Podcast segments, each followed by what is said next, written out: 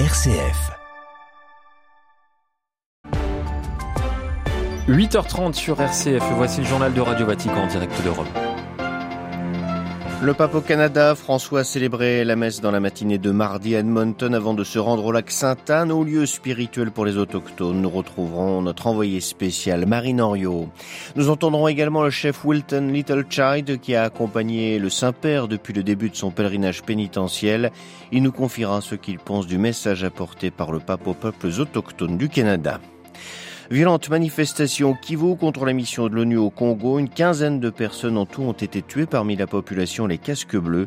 Les habitants protestent contre l'inefficacité supposée de la MONUSCO dans la lutte contre les groupes armés.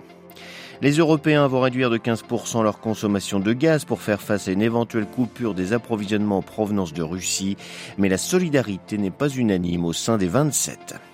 La Russie va, elle, cesser sa collaboration au sein de la Station spatiale internationale après 2024.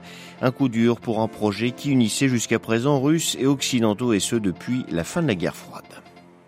Radio Vatican, le journal, Xavier Sartre.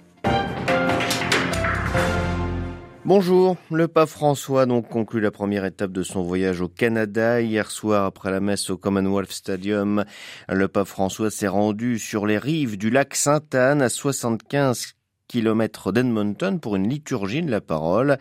Un lac sacré, lieu de pèlerinage des communautés autochtones depuis la fin du 19e siècle. Et sur une note de joie que le Saint-Père donc quitte l'Alberta, Marine. Sur les rives du lac de l'Esprit, comme l'appelle le peuple cri, la communauté autochtone majoritaire ici dans l'Alberta, l'ambiance de deuil et de commémoration qui régnait jusqu'ici a laissé place à la joie. Des milliers de pèlerins sont arrivés très tôt, certains dès 9 heures pour accueillir le pape. Ils sont venus avec leurs chaises et parapluies pour s'abriter du soleil qui tapait fort hier après-midi. François, en fauteuil roulant, s'est d'abord rendu au bord du lac pour en bénir l'eau. En passant, il a pris le temps de saluer la foule toujours au son des tambours traditionnels. Le Saint-Père a ensuite commencé sa liturgie de la parole en saluant les pèlerins en langue cri. Dans son homélie en ce jour de la Sainte-Anne, la grand-mère de Jésus, vénérée parmi les autochtones, François est revenu sur le rôle essentiel des grand-mères dans les sociétés autochtones et en général, la kokum, grand-mère en langue cri, est celle qui transmet la foi et qui guérit les blessures. Enfin, je suis venu vous dire à quel point vous êtes précieux pour moi et l'Église, a dit François aux autochtones présents. Et alors après deux jours marine, François quitte donc Edmonton en laissant déjà une trace de son passage. Beaucoup de pèlerins autochtones rencontrés sur place au lac Sainte-Anne m'ont dit que les excuses de François les avaient touchés. Souvenez-vous, lundi, devant les survivants des pensionnats et leurs familles, François a demandé pardon pour le comportement de certains membres de l'Église, des mots qui vont aider. Brenda Norton vient de la tribu Papachez à Edmonton. Elle était sur les rives du lac avec sa maman, ancienne élève de pensionnat. I'm carrying her burden as well, and I need some um, resolution, some peace, some blessings. Je porte son fardeau et j'ai besoin de solutions, de paix. J'ai eu beaucoup de hauts et de bas dans ma vie et je veux juste aller mieux. Et je pense qu'avec le pape qui vient ici et nous donne sa bénédiction, cela va m'aider peut-être à me débarrasser de la douleur que je porte et peut-être que je vais être capable d'avancer au mieux dans ma vie. Ces excuses sont un point de départ, a bien dit François, qui sera développé au fil de ses prochaines étapes à Québec, donc aujourd'hui, et puis en se rendant chez les Inuits à Iqaluit, au bord de l'océan Arctique. Marine Oriot, notre correspondante à Edmonton. Et avant sa participation au pèlerinage au lac Sainte-Anne, le pape avait célébré la messe à Edmonton devant 50 000 fidèles. Une célébration eucharistique pour la fête des saints Joachim et Anne, les parents de la Vierge Marie. À l'occasion pour François d'appeler au respect des personnes âgées, car nous sommes la postérité de ceux qui nous ont précédés. Jean-Charles Puzolu.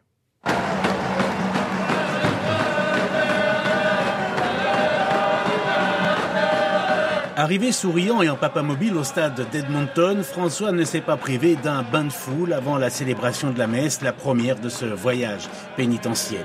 Un tour au milieu de la foule, au son des chants traditionnels autochtones et égayés par les nombreux enfants que le pape a embrassés et bénis, tandis qu'ils étaient amenés à bout de bras vers la papamobile. Des enfants qui ont créé le lien immédiat avec la messe pour la fête des saints Joachim et Anne, les parents de Marie et grands-parents de Jésus.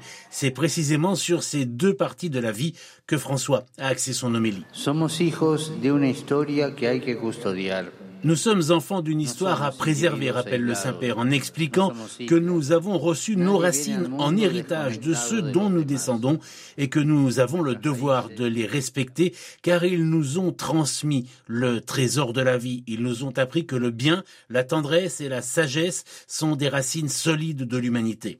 Parallèlement, nous sommes artisans d'une histoire à construire, poursuit le Saint-Père, qui s'interroge nous avons tant reçu de ceux qui nous ont précédés, que voulons-nous laisser en héritage à notre postérité? Nos aînés ont désiré un monde plus juste, plus fraternel et plus solidaire.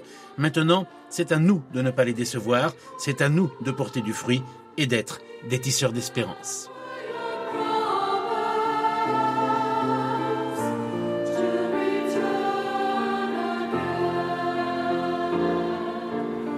Jean-Charles Puzolu est présent à Edmonton à cette messe, le chef Wilton Littlechild qui a participé à tous les événements du pape dans l'Alberta.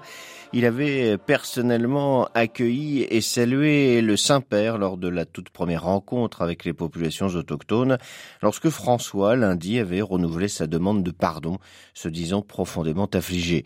Il nous livre son sentiment sur le message que le pape est venu adresser aux peuples autochtones. Well, I think it's really a very, very important step Je pense qu'il s'agit en effet d'une étape très très importante de notre voyage qui a commencé il y a de nombreuses années et qui nous a mis sur la voie de la réconciliation. Ce dernier point sera la prochaine étape après cette visite. Aujourd'hui, c'est une rencontre qui commence. Nous allons pouvoir commencer à travailler ensemble, à marcher ensemble vers la paix, vers la justice et vers la réconciliation. Quant à l'avenir, nous pensons maintenant aux jeunes, aux jeunes qui veulent un avenir plein d'espérance. Et j'espère que grâce à la réconciliation, ils auront la chance de ce futur rempli d'espérance. to have a hopeful future. Le chef Wilton Littlechild au micro de Massimiliano Menichetti à Edmonton. Tout à l'heure, à 9h, heure locale, le pape s'envolera direction Québec où il arrivera 4 heures plus tard. Il y rencontrera le gouverneur général Mary Simon, le premier ministre fédéral Justin Trudeau, puis les autorités civiles et les représentants des peuples autochtones. Une rencontre que vous pourrez suivre en direct commentée en français sur notre site internet ou sur notre page Facebook. Ce sera aux alentours de 21h heure de Rome. C'est là également sur notre site ou sur notre page Facebook que vous pourrez retrouver toutes nos informations concernant ce voyage du pape au Canada. Dans l'actualité internationale, le Kivu en ébullition dans l'est de la République démocratique du Congo. La colère contre la MONUSCO, la mission des Nations Unies dans le pays, ne retombe pas. Les manifestations se sont poursuivies hier à Goma et dans d'autres villes de la région. Lundi déjà à Goma, la foule, la foule avait pris d'assaut, saccagé, pillé les sites de la MONUSCO. Hier, lors de la dispersion des rassemblements dans la seule ville de Goma, cinq personnes ont été tuées, une cinquantaine blessées. On fait le point avec à Goma, Augustin Moussangue. Toutes les bases de la MONUSCO ont été pillées et saccagées. Les hélicoptères de la mission onusienne survolaient la ville en essayant d'évacuer certains personnels coincés. L'armée congolaise, sur terre, n'a pas manqué d'aider ce processus. Pour ces deux jours de manifestations dites d'anti-MONUSCO, le porte-parole du gouvernement congolais parle de cinq morts et une cinquantaine de blessés. Plusieurs sources parlent d'un peu plus que ça. Patrick Mouyaya précise que l'armée congolaise et la police nationale congolaise sont instruites pour maintenir l'ordre et un retour au calme. Pour la deuxième journée, d'autres coins de la province du Nord Kivu se sont aussi soulevés contre les bases de la MONUSCO, notamment en ville de Butembo, en territoire de Nyiragongo et en territoire de Rutshuru. Il faut préciser que le processus de retrait de la MONUSCO a déjà été engagé, mais la population, qui juge de négatif le bilan de plus de 20 ans en RDC, cette mission onisienne exige un départ immédiat. Goma Augustin Monsanguet, Radio Vatican. Et concernant les autres heures qui ont lieu à Butembo, les autorités font état de trois morts parmi les membres de la MONUSCO, deux Indiens et un Marocain, et un blessé, et de sept morts côté manifestants. La mission des Nations Unies précise que des assaillants ont violemment arraché des armes à des éléments de la police nationale congolaise et tiré à bout portant sur nos forces de maintien de la paix. Faire la lumière sur l'action de la France au Cameroun pendant la colonisation et après l'indépendance, c'est ce qu'a promis Emmanuel Macron au cours de sa visite à Yaoundé hier. Le président français actuellement tourné en Afrique a expliqué que les archives françaises sur ces moments douloureux et tragiques seraient ouvertes en totalité, référence notamment à la lutte contre un groupe armé camerounais dès les années 1940. Le chef de l'État français en tirera une reconnaissance de ce qui s'est passé et non une repentance, a-t-il précisé. C'est désormais acté. Les Européens vont devoir diminuer de 15% leur consommation de gaz en vue de l'hiver prochain. C'est le moyen qu'ont trouvé les 27 États membres de l'Union européenne pour faire face à une éventuelle coupure complète du gaz russe. Cette réduction est destinée à soutenir les pays les plus dépendants du gaz pour leur économie, mais cette solidarité énergétique n'est pas totalement unanime puisque la Hongrie s'est mise en porte-à-faux. À Bruxelles, les détails de Pierre Benazé. Près d'un tiers des Européens avaient critiqué le premier jet des propositions de la Commission européenne, dont la Hongrie, au nom de sa souveraineté nationale. Elle a donc voté contre ce mardi, mais c'était un vote à 26 contre 1, car tous les autres ont accepté le compromis négocié ces derniers jours. Le plan de réduction va donc s'appliquer à partir du 1er août, et jusqu'au 31 mars prochain, les Européens vont s'efforcer de réduire de 15% leur consommation par rapport à la moyenne des cinq dernières années. Ce plan demande aussi de diversifier les sources d'énergie, de continuer à remplir les stocks de gaz, mais il est convenu qu'il s'appliquera uniquement à l'industrie, au commerce et aux administrations. La consommation des ménages ne devra pas être touchée. C'est un pas sans précédent dans la solidarité énergétique, car le gaz économisé devra non seulement être stocké, mais aussi proposé éventuellement à ceux qui en dépendent le plus fortement, comme l'Allemagne. Pour parvenir à cet accord, il aura fallu des exemptions, comme pour les Baltes, qui dépendent aussi de l'électricité russe, pour les îles, non connectées au gazoduc, et pour les pays du Sud, où la sécheresse ne permet pas de recourir à l'hydroélectricité. Pierre Benazet, Bruxelles. RFI pour Radio Vatican. Vladimir Poutine et Recep Tayyip Erdogan ne se quittent plus après s'être vus à Téhéran le 19 juillet dernier. Les présidents russes et turcs se retrouveront le 5 août à Sochi en Russie. Aucune précision n'a été donnée concernant le menu de leur discussion, mais les exportations de céréales ukrainiennes et la Syrie devraient occuper une bonne partie de leur discussion. Le centre de coordination des exportations doit d'ailleurs ouvrir officiellement aujourd'hui à Istanbul peut-être bien une conséquence de la guerre en Ukraine et des sanctions occidentales contre la Russie, même si aucune allusion au conflit en cours n'a été faite. Yuri Borisov, nommé il y a dix jours à peine à la tête de l'agence spatiale russe, a déclaré lors d'un entretien avec le président Poutine que la Russie se retirera de la station spatiale internationale après 2024 pour construire sa propre station orbitale. Les précisions de Frédéric Castel.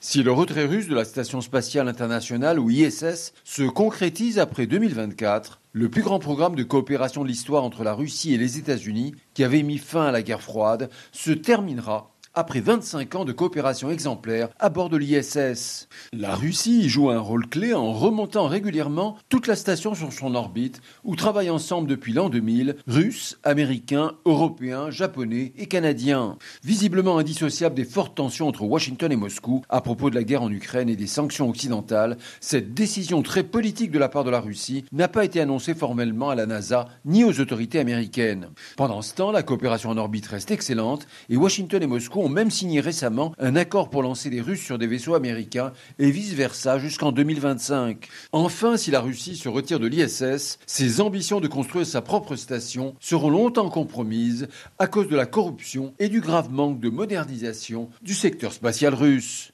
Frédéric Castel pour Radio Vatican. En Syrie, des affrontements entre partisans du régime de Bachar al-Assad et des opposants ont fait une dizaine de morts hier dans la province à majorité de Russes de Soueda, c'est dans le sud du pays. Une vingtaine de personnes ont été blessées, c'est ce que rapporte l'Observatoire syrien des droits de l'homme. Ces tensions seraient nées de l'enlèvement de deux opposants ces derniers jours. Un nouveau manifestant a été tué hier alors que des centaines de personnes ont défilé au Soudan contre le putsch militaire et la résurgence des violences tribales, des violences qui ont fait plus de 100 morts en juillet, c'est ce qu'ont indiqué des médecins. La mort de ce manifestant porte à 116 le nombre de manifestants tués dans la répression depuis le coup d'État d'octobre dernier, dirigé par le chef de l'armée Abdel Fattah al-Burhan.